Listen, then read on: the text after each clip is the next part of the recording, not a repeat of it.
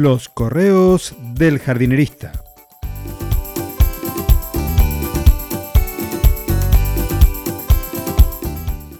El pis de canela y las claves secretas. Primero voy con las claves secretas. Empecemos por el final, de atrás para adelante, como cuando hojeamos una revista. Esta semana te hablaré de consultas de plantas, de empresas, de empleados y clientes y un poco más. En alguna parte del correo encontrarás la clave secreta, que será una palabra o unas letras que te permitirán acceder a un descuento del 25% en mis servicios de consultoría o de alquiler del cerebro, como me gusta por ahí decirlo. Eso sí, cada clave secreta es un cupón distinto de lunes a viernes y solo válido por 24 horas. Y estas claves secretas en los episodios del correo del jardinerista no las vas a encontrar. Están solamente en mi boletín.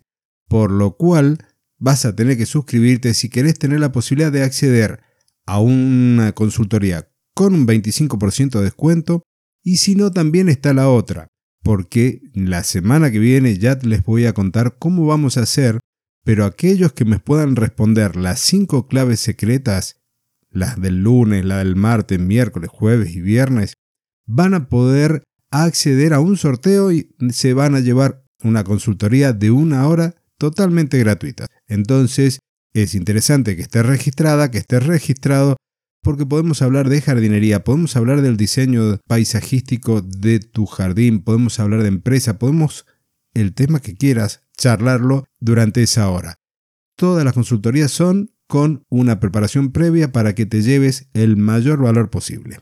Y antes de que me olvide, si adquirís una consultoría, también entre aquellos que alquilen mi cerebro, voy a sortear otra consultoría igual a la que han contratado. Entonces te estarías llevando dos por una si el destino y el azar están de tu lado. Ahora sí, comenzamos con la historia de Canela, la historia del día de hoy.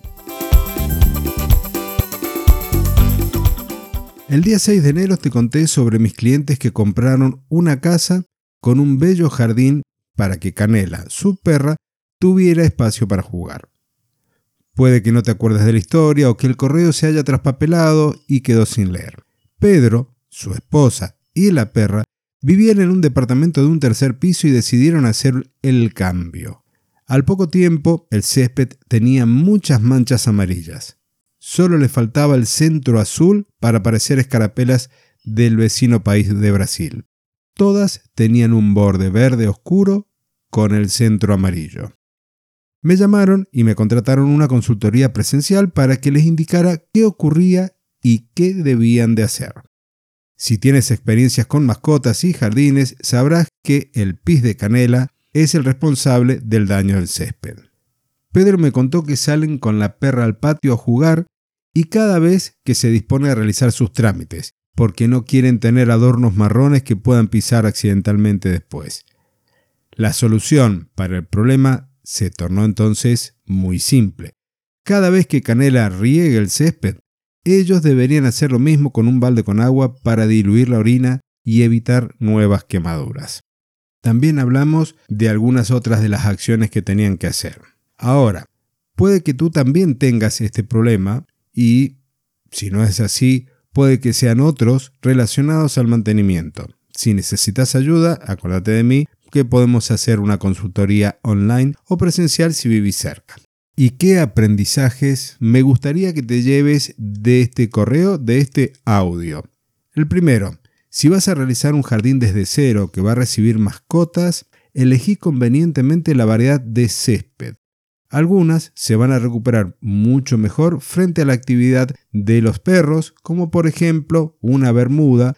Otra de las cosas es que también hay una relación entre el tamaño del perro y la superficie mínima recomendada de césped que tendrías que tener como para que convivan mascotas y jardín sin tantos problemas.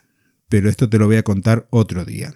La clave secreta es, ah, cierto que tenés que estar registrado y, y lo vas a recibir en tu buzón de correo electrónico. Y la última es para que te quedes más tranquilo, es que si llegas a contratar una consultoría, vamos a estar nosotros dos, vos y yo.